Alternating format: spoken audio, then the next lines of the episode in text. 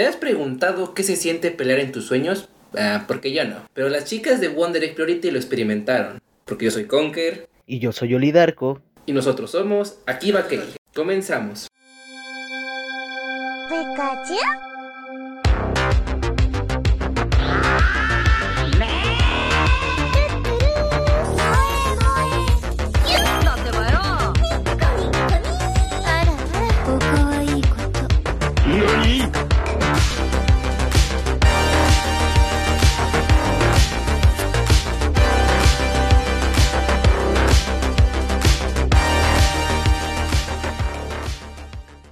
La semana pasada llegó a su fin Wonder Egg Priority, uno de los animes más populares de la temporada de invierno y ha sido un anime que ha dado mucho de qué hablar, vamos a ser honestos. Pero siento que antes de ahondar en eso, lo mejor sería dar un poquito de contexto, ¿no crees? Claro que sí, Conker, me parece perfecto. Wonder Egg Priority es una serie en la que la prota se encuentra con un insecto que habla, un huevo que después se convierte en una linda waifu y otra muy linda waifu como protagonista.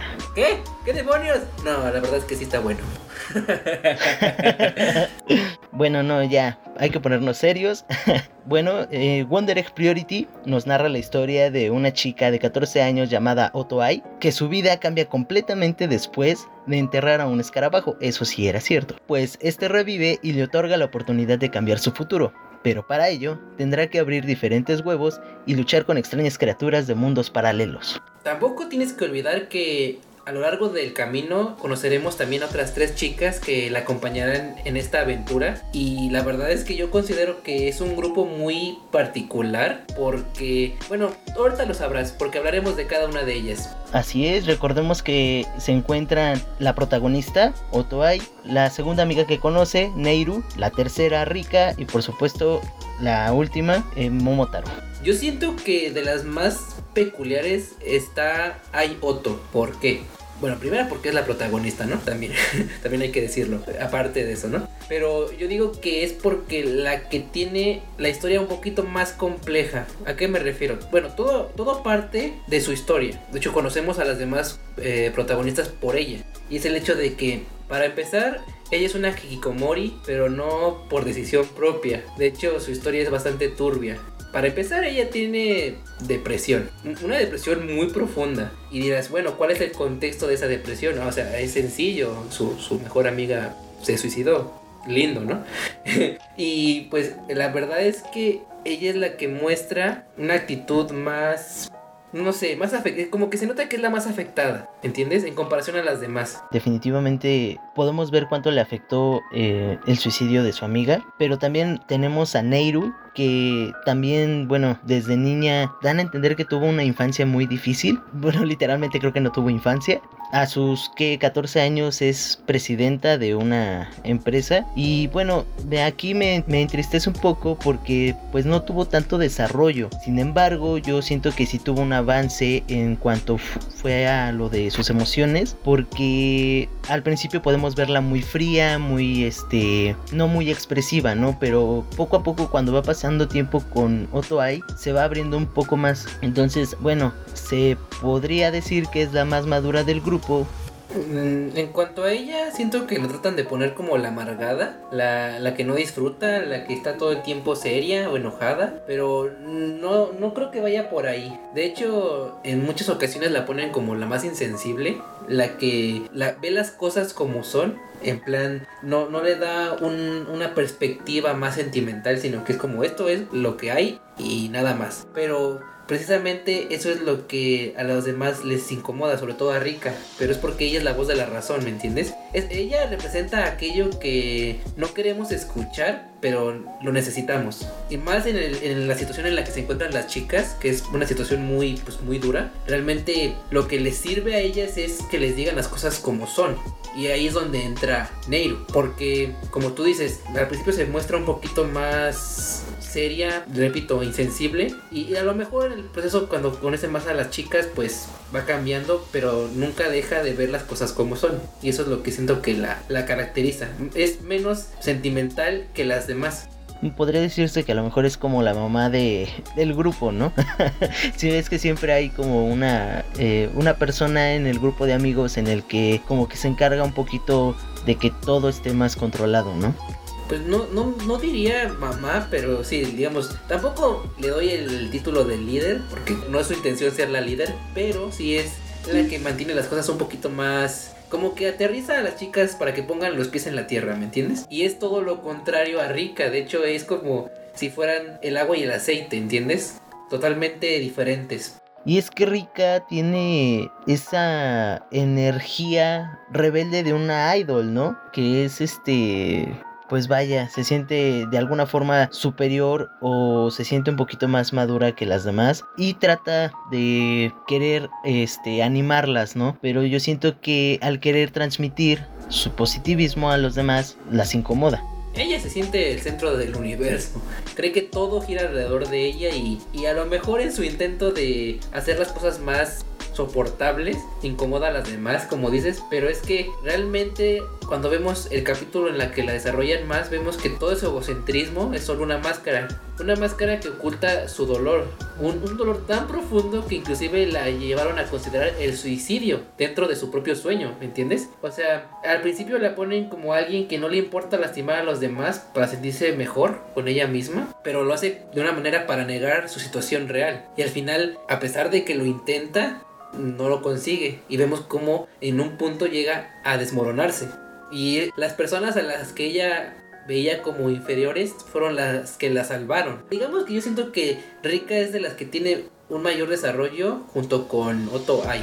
Sí, no, y es que podemos verlo en diferentes capítulos, ¿no? Como es el capítulo en el que su cumpleaños, eh, platica sobre su papá, cómo es su relación con su mamá, podemos ver el final del capítulo que bueno acepta el respetar a su mamá de alguna forma gracias a su compañero no a Manen. Entonces yo creo que aparte de el desarrollo que tuvo al final pudimos ver uno antes en esos capítulos. Y ahora la última en la lista es Momotaro un personaje que siento que no desarrollaron del todo bien. No, no es porque no se entendiera cuál era su problemática, su trauma, como lo manejan en, el mundo de los sueños.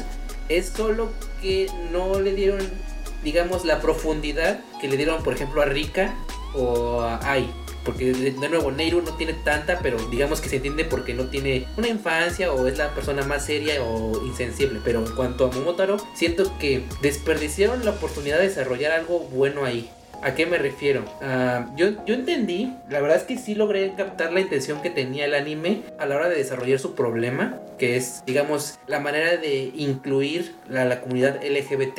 Y eso estuvo fenomenal y sí lo, sí lo entendí, porque se entienden, pero no lo hicieron con la profundidad que ameritaba. ¿Entiendes? Es un tema que a día de hoy sigue siendo tabú no solo en la sociedad occidental, sino también en Japón, que Japón es un país muy homófobo, no vamos a negarlo. Y siento que es una oportunidad desperdiciada porque se, se contuvieron demasiado. Y al hacerlo, hace que la problemática de, Momotaro no sea muy clara. Así que a mí al menos me hace pensar que su problema no, era no se comparaba con los de las otras. Pero no sé, ¿tú qué opinas? Mm, pues bueno, mira, estoy de acuerdo en que a lo mejor no tuvo un buen desarrollo completamente como las otras tres, pero creo que sí intentaron darle lo más que pudieron. Sin embargo, creo que aún les dio miedo. Eh, por eso decían las cosas así de forma tan indirecta, ¿no? Porque si te das cuenta no decían las palabras como tal de, este, no, pues es que esta chica es lesbiana, ¿no? O no, pues es que este chico es trans. Entonces, por ejemplo, eh, cuando ella va y visita a su amiga, pues que le dice, oye, pues hay más chicas como tú. No le dice, oye, pues es que hay más chicas lesbianas como tú, ¿no? Entonces, creo que también intentaron desarrollar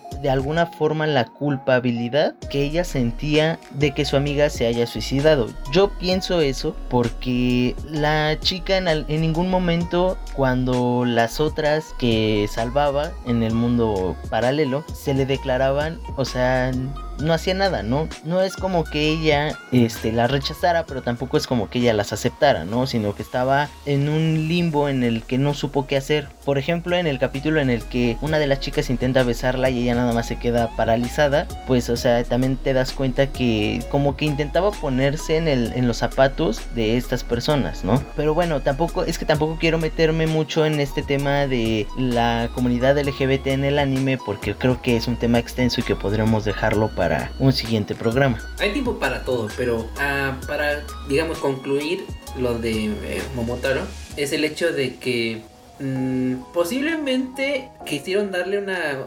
perspectiva diferente. A lo mejor nosotros creemos que su intención era hablar sobre la comunidad LGBT y, hay algo de eso, un, vestigio de eso en el capítulo, en el último huevo que ella rompe, que es un chico trans y lo confirma el chico y todo. Pero por eso digo que el caso de Momotaro no sé, no siento que fuera tan problemático como el de las otras chicas, es el hecho de que le molestaba no que la confundieran con un chico, sino más bien el hecho de que esa misma confusión le afectaba su autoestima, ¿entiendes? No, no el hecho de que se sintiera mal porque la creyeran un chico, sino porque posiblemente ella sentía que como chica no era lo suficientemente bonita. ¿Por qué digo esto? Cuando ocurre la escena en la que le invitan a salir, ella dice, el chico que me invitó se horrorizado al ver que yo era una chica. Imagina todo el esfuerzo que puso para poderse sentir así de bonita y que la persona que te invita se horrorice.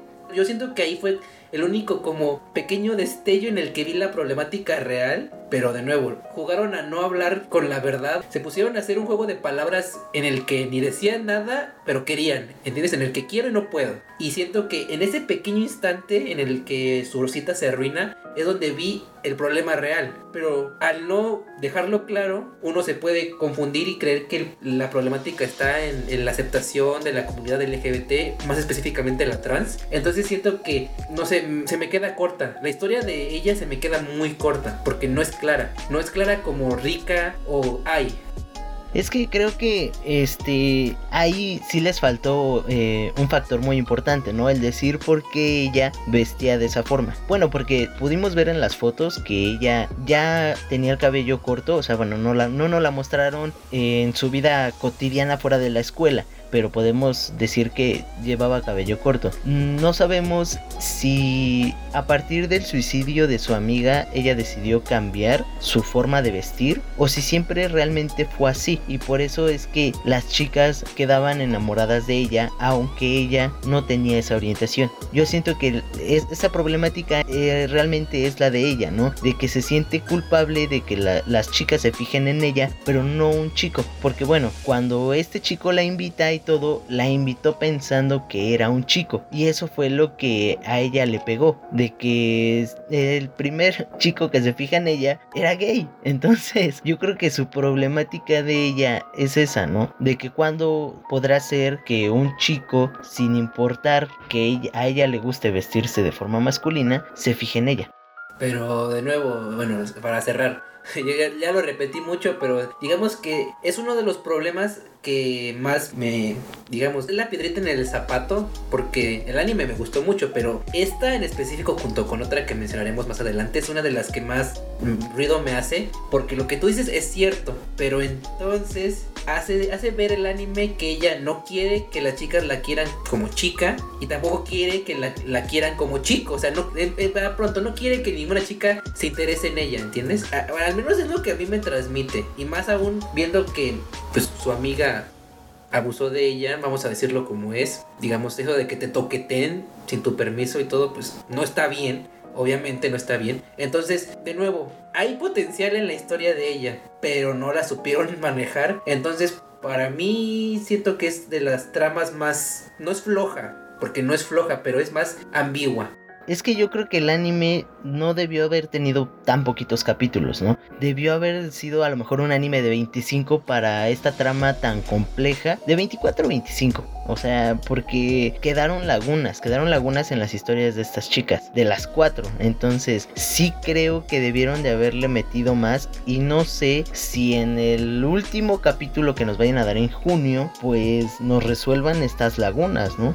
No, no, no, no, no. Eh, yo tengo un serio problema. Lo voy a sacar de una vez de, de, mi sistema. Tengo que, tengo que sacarlo. El condenado, el maldito capítulo de resumen. Ok, vamos a hablar de eso rápidamente, ¿ok? No debió existir. Porque, a ver, de nuevo, es un anime muy corto. Muy, cortito, 12 capítulos. No, no es nada, ¿ok? Entonces, no hay necesidad de un resumen. Y la verdad es que siento que meterlo ahí en el capítulo 7, 8, a lo mejor me equivoco, es como una burla, ¿entiendes? Es como, como si el anime dijera, espectador, ¿entendiste? No, pero no me importa, aquí está el resumen. Para que recuerdes lo que acabas de ver hace 5 minutos. Y es como, ¿podrías desarrollarme mejor a Rika, a Neiru, a, Momotaro? Pero no, me metes un resumen. Gracias.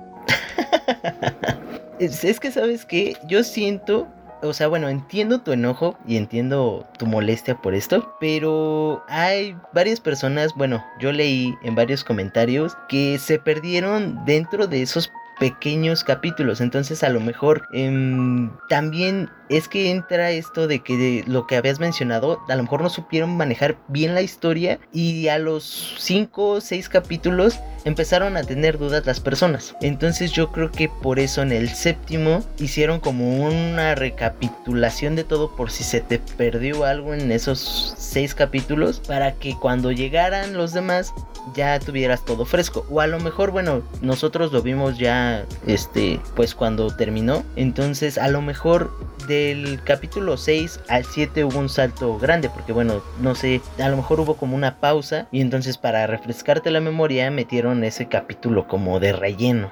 Eso es defender muchísimo al estudio, eh, es ser muy benévolo con ellos. Yo, bueno, aquí como contexto, dato curioso, momento de cultura. Ah, hay un anime, ya sé que no tiene, bueno, tiene que ver, pero no lo tomen como algo súper serio, ¿ok? Hay un anime que se llama Shirobako, muy bueno, lo recomiendo. Y ese anime es como el detrás de cámaras de un anime. O sea, literalmente te muestran todo el proceso, pero todo. O sea, desde el guion hasta que se estrena de un anime. El proceso, todo el proceso. Los bocetos, el coloreado, el 3D, todo eso, ¿entiendes? Hasta cuando graban a las seiyus, o a los seiyus, bueno, en general, lo muestran, ¿ok? Muestran también que cuando un anime mete un capítulo de resumen y el anime es muy corto, como es este caso, es porque hay problemas de producción. ¿Entiendes? A lo mejor se retrasó el capítulo siguiente por X o Y razón. Cualquiera, métele cualquiera. Entonces, como se quedan cortos de tiempo para el estreno, se quedan sin tiempo para cumplir a las televisoras. Entonces, digamos que es como su salvavidas, su última opción, el resumen. A menos que sea un anime largo, ahí obviamente habrá momentos en el que el espectador tiene que refrescar la memoria, pero de nuevo, este es un anime muy corto. Y, más aún viendo cómo termina, que ya luego llegaremos a eso, solo puedo pensar, no, no puedo ser benévolo, lo siento, tengo que pensar que hubo problemas enormes con la producción. Discúlpame, no puedo ser tan amable con ellos, con el estudio que hizo el anime, porque ya me la sé, es el problema problema de ver Shirobako, ya me la sé. ya te sabes los secretos de la industria del anime. Sí, ya, ya no pueden engañarme. No, y es que no es por, o sea, bueno, yo no lo dije por defender a la, este, al estudio, pero es que normalmente también eso llega a pasar con el anime. Pero no estamos aquí para destruirlo, porque para que quede claro, a los dos nos gustó muchísimo este anime, ¿o no? ¿A poco no? Claro que sí, a mí me dejó impactado. Eh, la verdad, ya tenía bastante que no veía un anime tan bueno. De hecho, ahora yo que me vi prácticamente todos los animes de la temporada de invierno nuevos, o sea, las nuevas propuestas, quiero decir que sí, fue de los mejores que hubo, la verdad. Siento que ah, lo que influye es el género. Bueno, de hecho es muy ambiguo porque el género que pone en la página en la que vi el anime dice que es un slice of life, o sea, un recuento de vida. Y tiene de eso, pero creo que saltaron unos cuantos pasos como, pues, no sé, drama, acción, oye, tiene todo eso y no lo muestran. Y presiento que ahí es donde al menos a mí me ganó. Me ganó el anime por completo. ¿Por qué? Sí es un slice of life porque no se quiere centrar por completo en la acción tiene las escenas, que son las partes más emocionantes, pero al menos a mí me representan la parte en la que el espectador descansa de toda la información que recibe, de las historias de las chicas, de los AK, todo eso. Entonces para eso están las escenas de acción, pero no siento que sea el foco principal. Lo digo porque hay momentos que son completamente tranquilos momentos felices, voy a ponerlo mucho entre comillas, porque precisamente no se sienten como tal. Primero porque no estamos ante personajes normales. Normales en el sentido de que las cuatro chicas están muy mal eh, anímicamente. O sea, están jodidas. Vamos a decirlo con todas sus letras, están jodidas. ¿Entiendes? Así que las escenas que nos las pintarían en un anime como Keion o Lucky Star como algo tranquilo, algo chévere, se sienten con un aura muy oscura.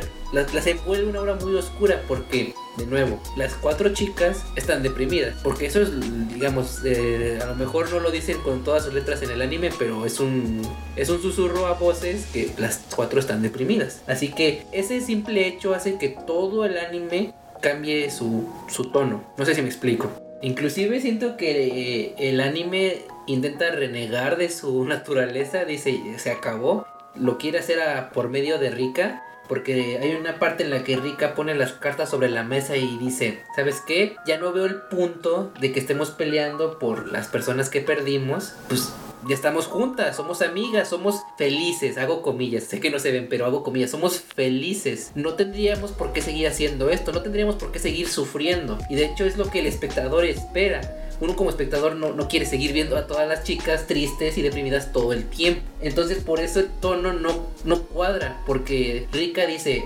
mira, hay momentos que pasamos juntas como un slice of life, pero el tono sigue siendo dramático, oscuro, triste.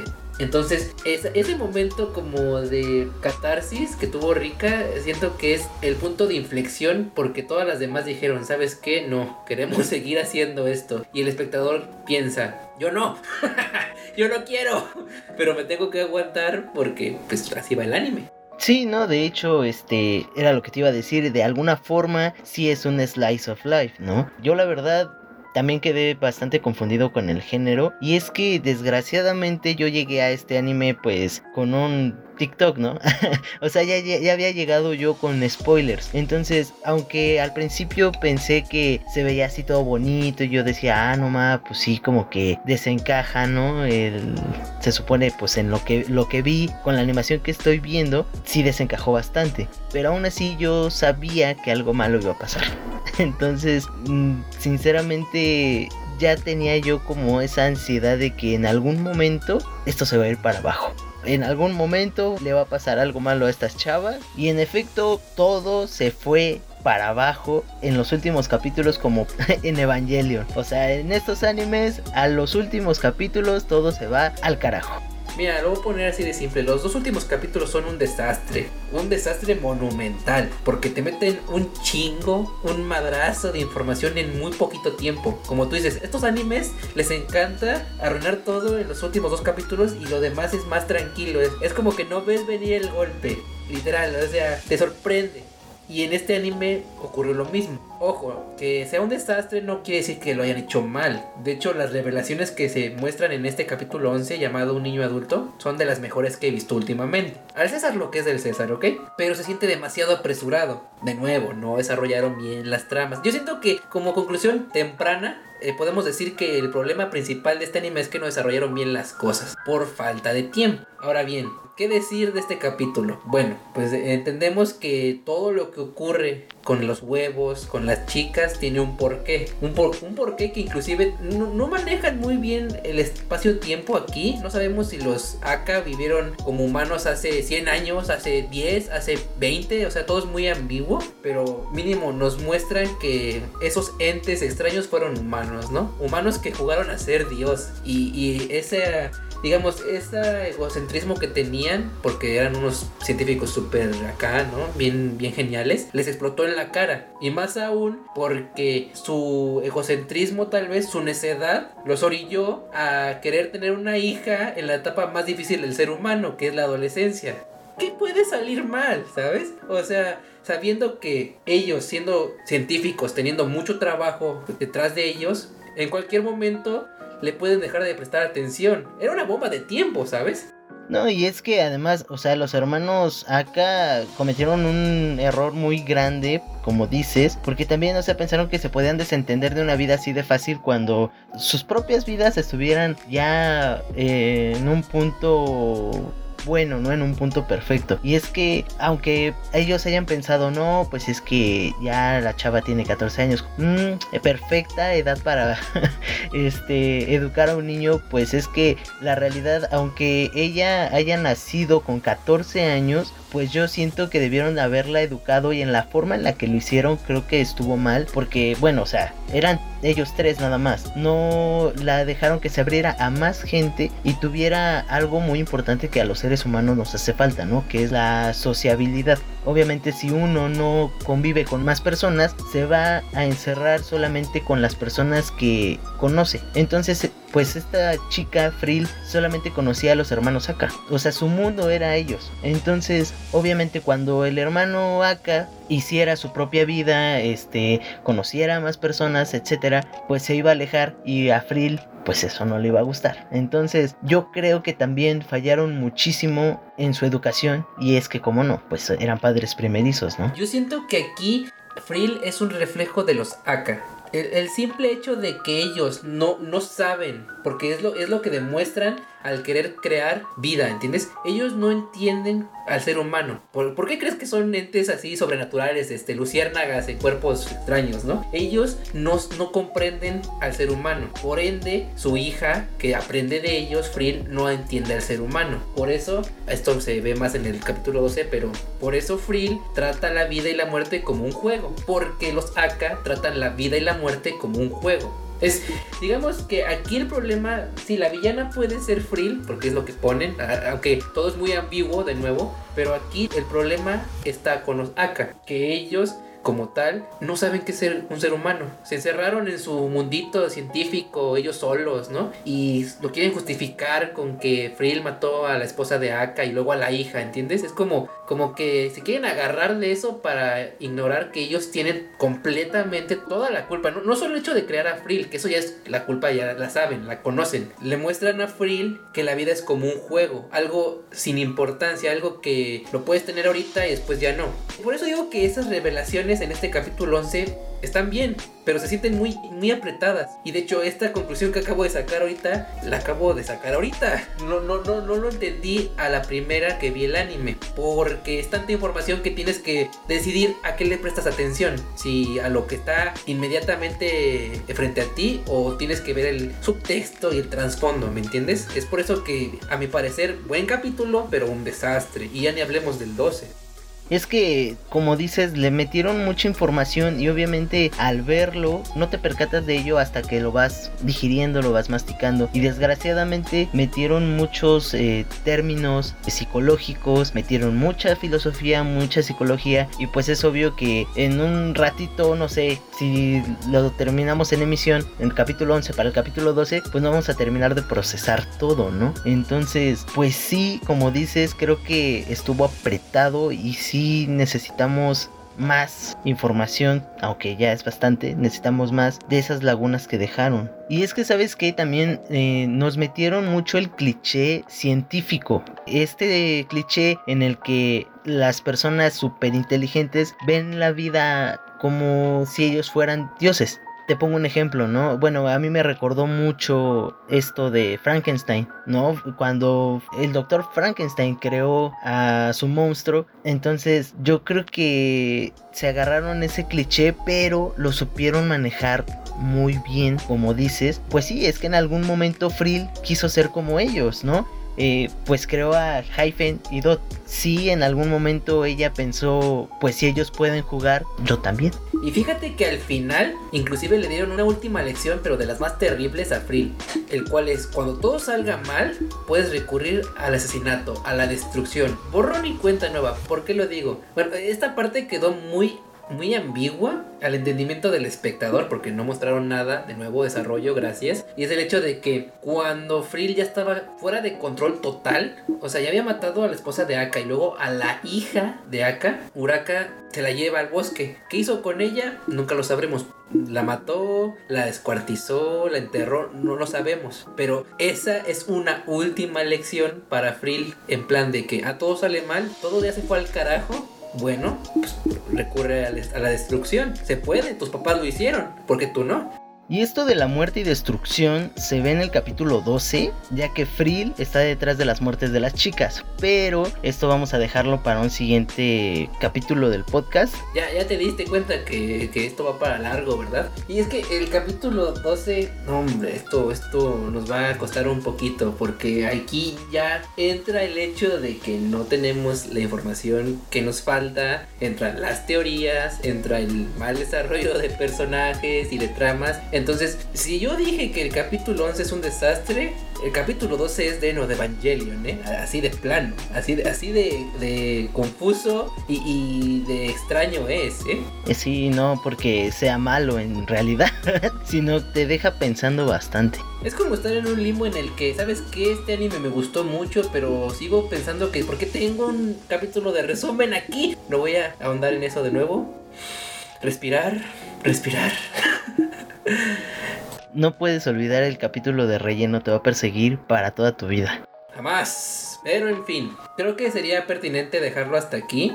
Eh, vamos a aparecer el anime metiendo mucha información al oyente y pues tampoco es como que queramos eso. Así que lo que concierne al capítulo 12 lo escucharán en el próximo programa del podcast. No va a ser tan largo porque no creo que nos extendamos demasiado. Porque, mm, o sea, sí queda mucho para qué hablar, pero no para una hora. Así que ya les seguiremos informando más o menos cuándo saldrá el siguiente. Yo creo que será más o menos como por mediados de semana. Digamos, de nuevo, es como el epílogo, el epílogo de este programa. Digamos, para cerrar eh, nuestro análisis barra reseña, barra crítica, barra te odio, resumen, muérete. Para ya no divagar más, los dejamos con la recomendación de la semana.